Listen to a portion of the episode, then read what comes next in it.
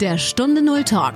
Erfolgreiche Unternehmerinnen und Unternehmer sprechen über ihre Stunde Null, ihre Herausforderungen und über ihren persönlichen Phoenix-Moment. Eine Zeit, die ihr Leben für immer positiv verändert hat. Lerne von ihren Erfahrungen. Und hier ist dein Gastgeber, Stefan Hund.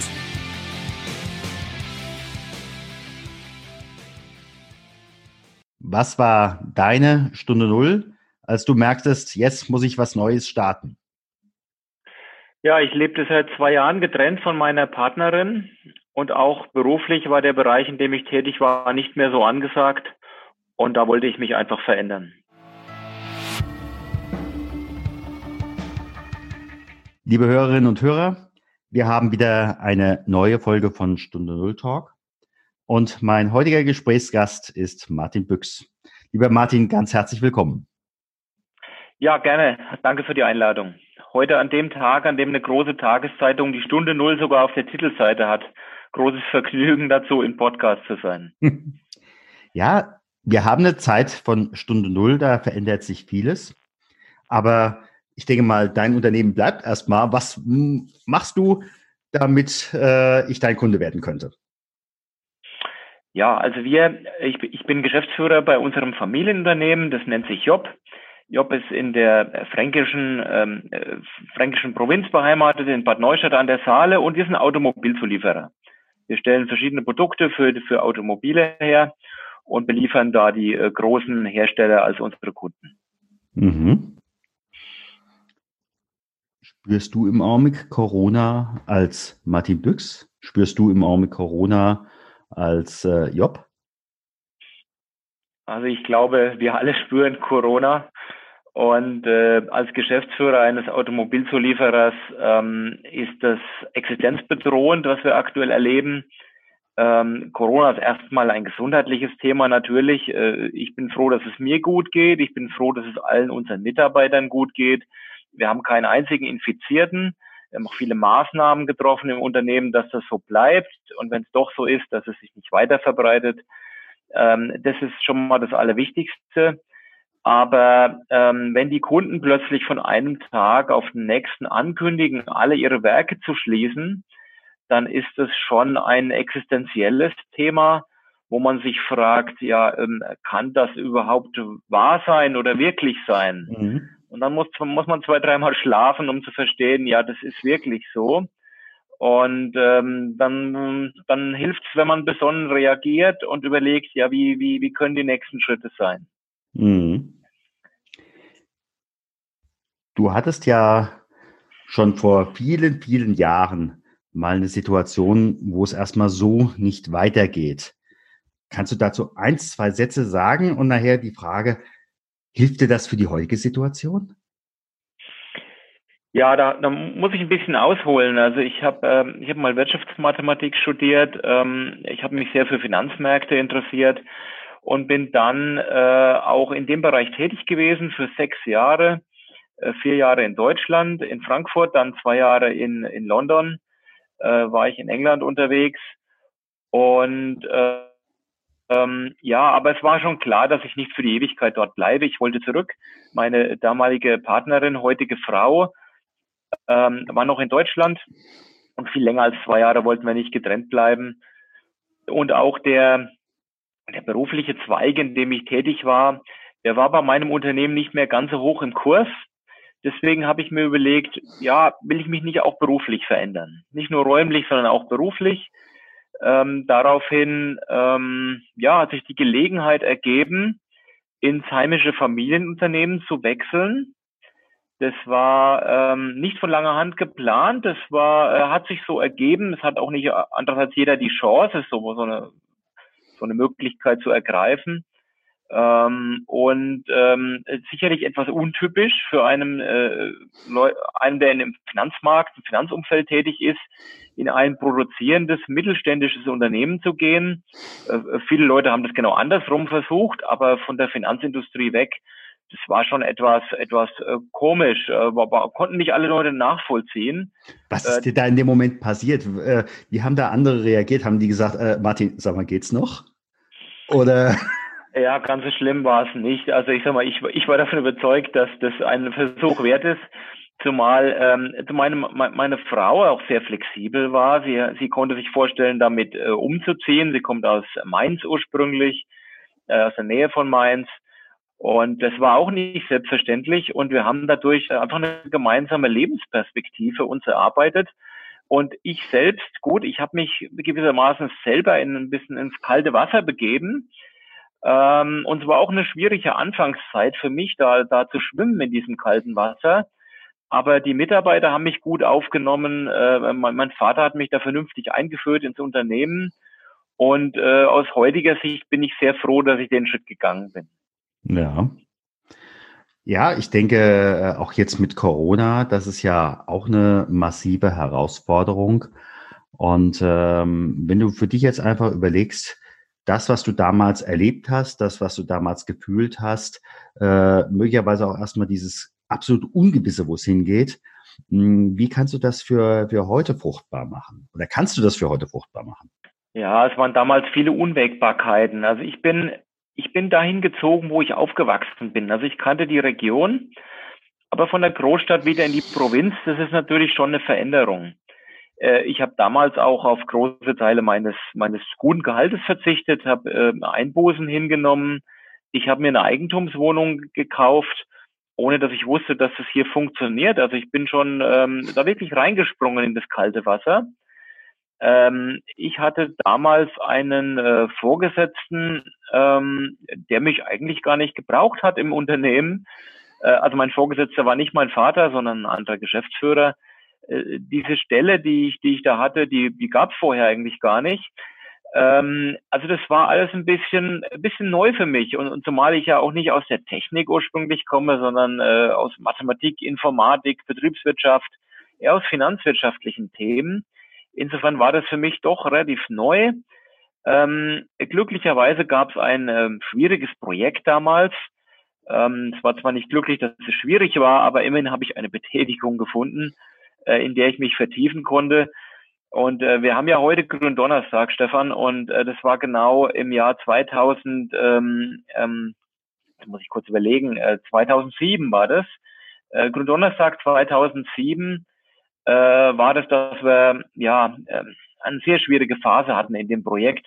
Getriebebaugruppen mit Schweißspritzern, äh, die der Kunde so nicht haben wollte. Mhm. Also große Probleme mit Qualität und Ausschuss. Also es war eine schwierige Situation. Ich habe mich damit äh, damals in, in verschiedene technische Themen rein vertieft, in, in Rissprüfungen von Sinterbauteilen, die wir herstellen. Und ich habe ähm, damals eine Möglichkeit gefunden, überhaupt erstmal aktiv zu werden im Unternehmen, ähm, was die Monate vorher nicht so leicht war. Und äh, ja, sicherlich habe ich daraus was gelernt, äh, nämlich, dass es lohnt, äh, optimistisch zu, zu denken in der Zukunft, Chancen zu ergreifen, wenn sie sich bieten und äh, da braucht man schon aktuell viel Fantasie natürlich in einer äh, Corona-Krise, wo die gesamte Wirtschaft runtergefahren wird.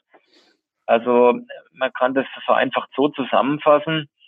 Unsere Kunden sind im Wesentlichen Automobilhersteller. Alle Automobilhersteller in der westlichen Welt haben ihre Werke runtergefahren. Nur in China, Japan und Korea gibt es noch Autos, die zurzeit produziert werden. Und ähm, letztendlich kann man sagen, na, der Umsatz geht gegen Null. Ne? Das haben wir vor zwei, drei Wochen erkannt, haben da auch Szenarien aufgestellt, haben das geplant, wie könnte das für uns ausschauen. Und ich denke, wir haben die wichtigen Schlussfolgerungen gezogen und die greifen wir jetzt an. Deswegen bin ich also voller Optimismus, dass wir da durch die Krise gut durchkommen und vielleicht sogar gestärkt daraus hervorgehen. Hilft dir an der Stelle einfach nochmal der andere Blick? Also was ich bei vielen Gesprächspartnern erlebe, die sagen, ich bin im Augenblick jetzt in dem Umfeld jetzt bei dir äh, die Technik, äh, aber ich komme ja eigentlich mit einem ganz anderen Hintergrund. Das heißt also, ich bringe noch mal eine ganz andere Sichtweise rein, äh, um ja die, in diesen verrückten Zeiten auch äh, die Sichtweisen noch mal etwas zu verrücken und dann möglicherweise die Chancen zu erkennen. Also ich glaube schon, dass ich, dass, dass ich schon immer offen war für verschiedene Sichtweisen. Ähm, ich ich habe damals mhm. in meiner Tätigkeit sehr viel im Ausland gearbeitet, im englischsprachigen Ausland, aber bis hin nach Saudi-Arabien und, und Afrika und Asien. Ich glaube, das hilft generell, wenn man weltoffen äh, mit, mit solchen Themen umgeht. Und wir haben jetzt auch hier den Vorteil, äh, wir haben ja, sind zwar Mittelständler, haben aber trotzdem zehn Werke weltweit. Mhm. Und äh, die Krise kommt ja aus China und wir haben ein Werk in China. Wir produzieren dort für die, äh, für die großen Automobilhersteller. Und wir haben das natürlich hautnah verfolgt, was da passiert ist im Januar. Äh, als die ersten Hilfeschreie kommen, äh, könnt ihr uns bitte ein paar Atemschutzmasken nach China schicken. Also derzeit lesen wir in den Zeitungen genau das Umgekehrte. Aber äh, die Realität war im Januar anders. Also im Januar haben wir hier in, in, in unserer Zentrale Atemschutzmasken beschafft aus Europa und nach China geschickt. Mhm. Also insofern, ich glaube, Weltoffenheit hilft und äh, vielleicht von, von meiner Vergangenheit her, ich bin es auch äh, gewohnt gewesen, ähm, entschei schwierige Entscheidungen zu treffen.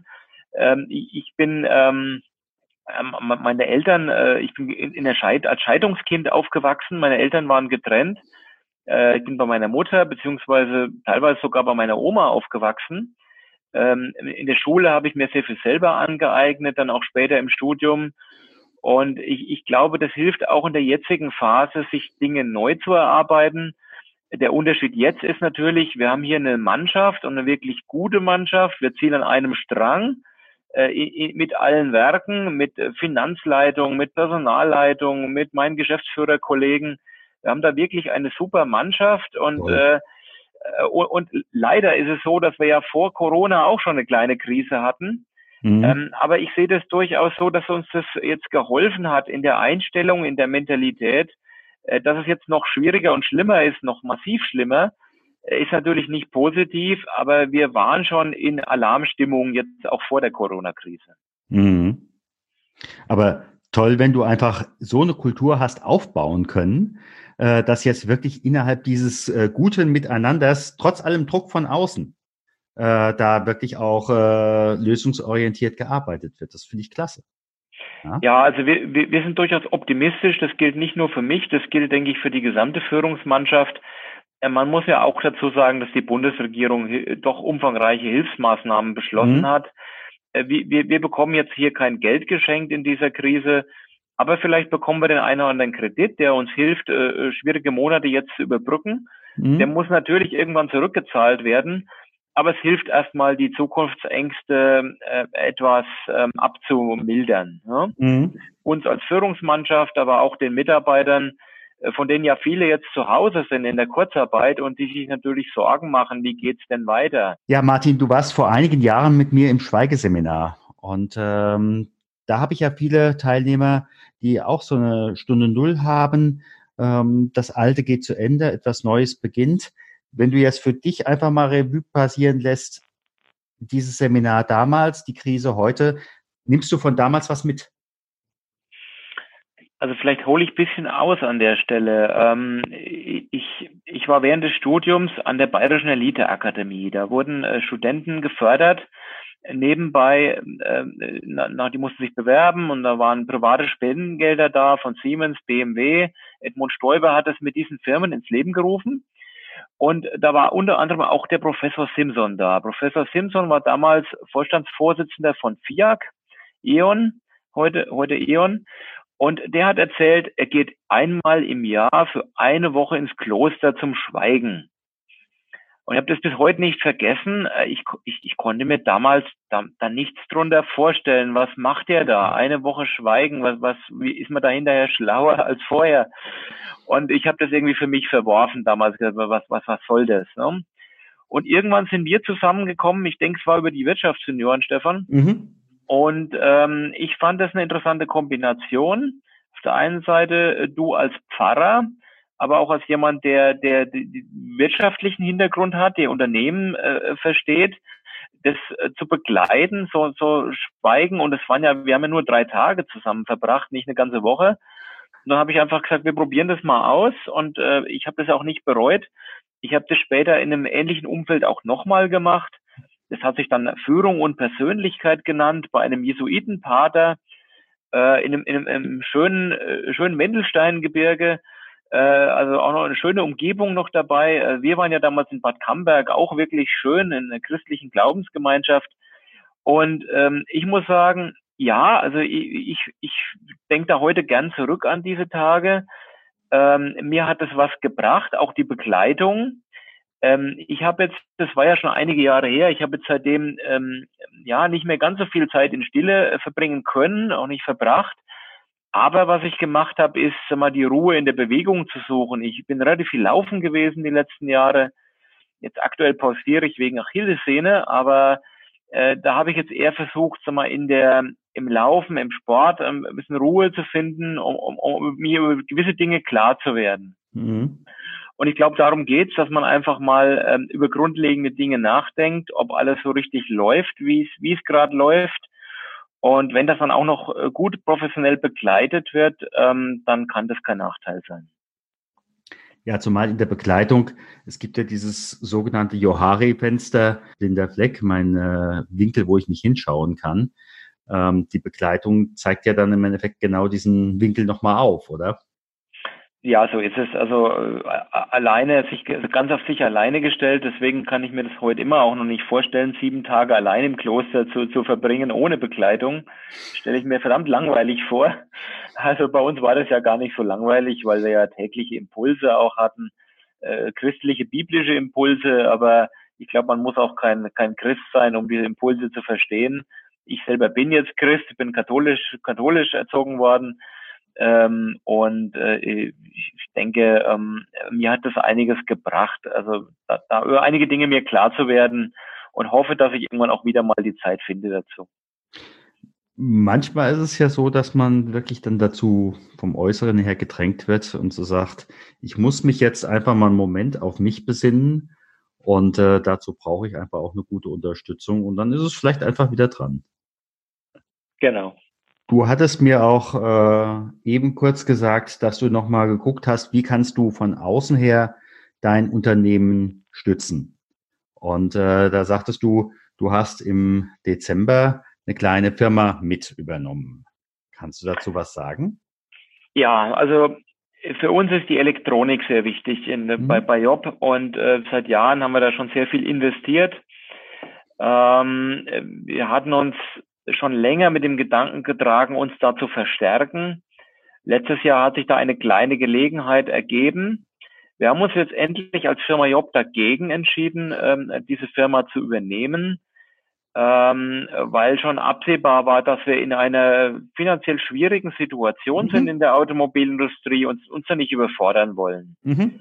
Ich habe jetzt kurzerhand entschieden, dass ich die Firma selber übernehme. Es ist eine kleine Softwarefirma mit acht Mitarbeitern die uns auch zuliefert. Also die stellt ähm, Prüfprogramme für, zum Prüfen von elektronischen Baugruppen her, sitzt in München.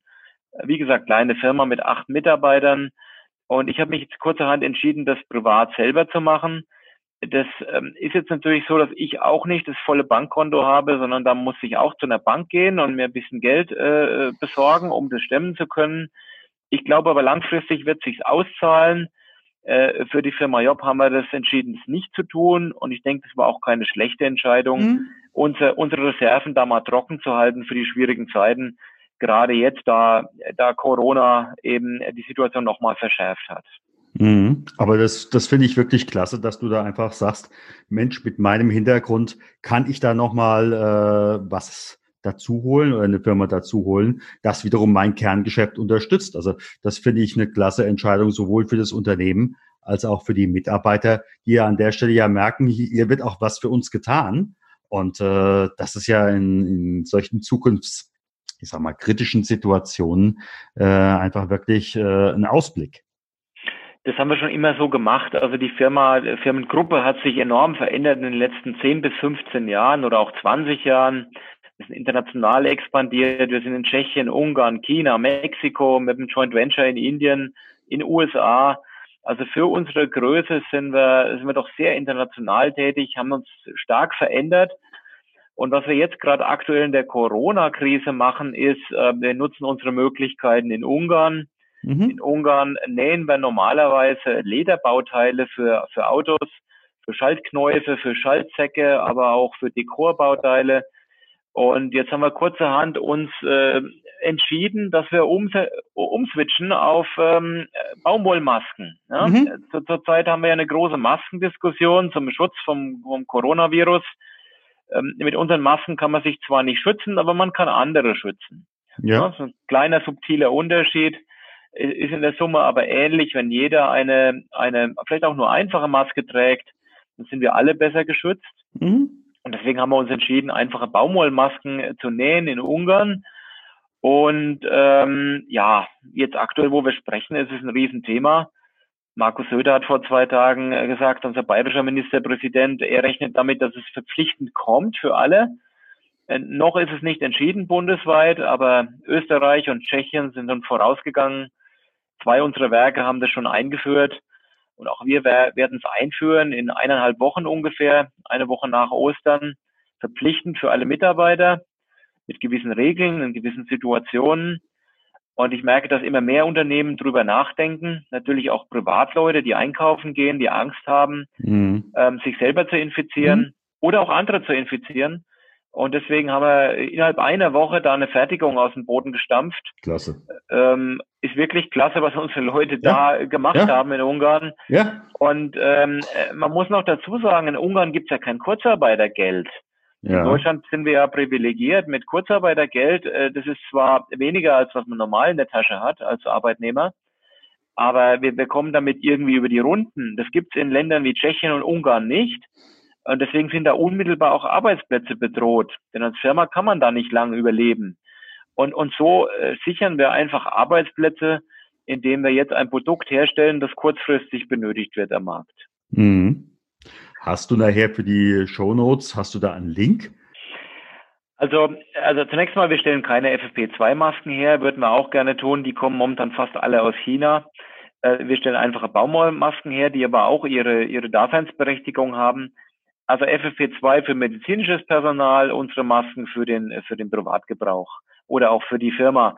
Und natürlich stelle ich gerne einen Link äh, auf die auf die Shownotes mit rein. Das ist einfach unsere Homepage, da findet man alle Informationen wir haben auch einen Handlungsleitfaden für Unternehmen erstellt.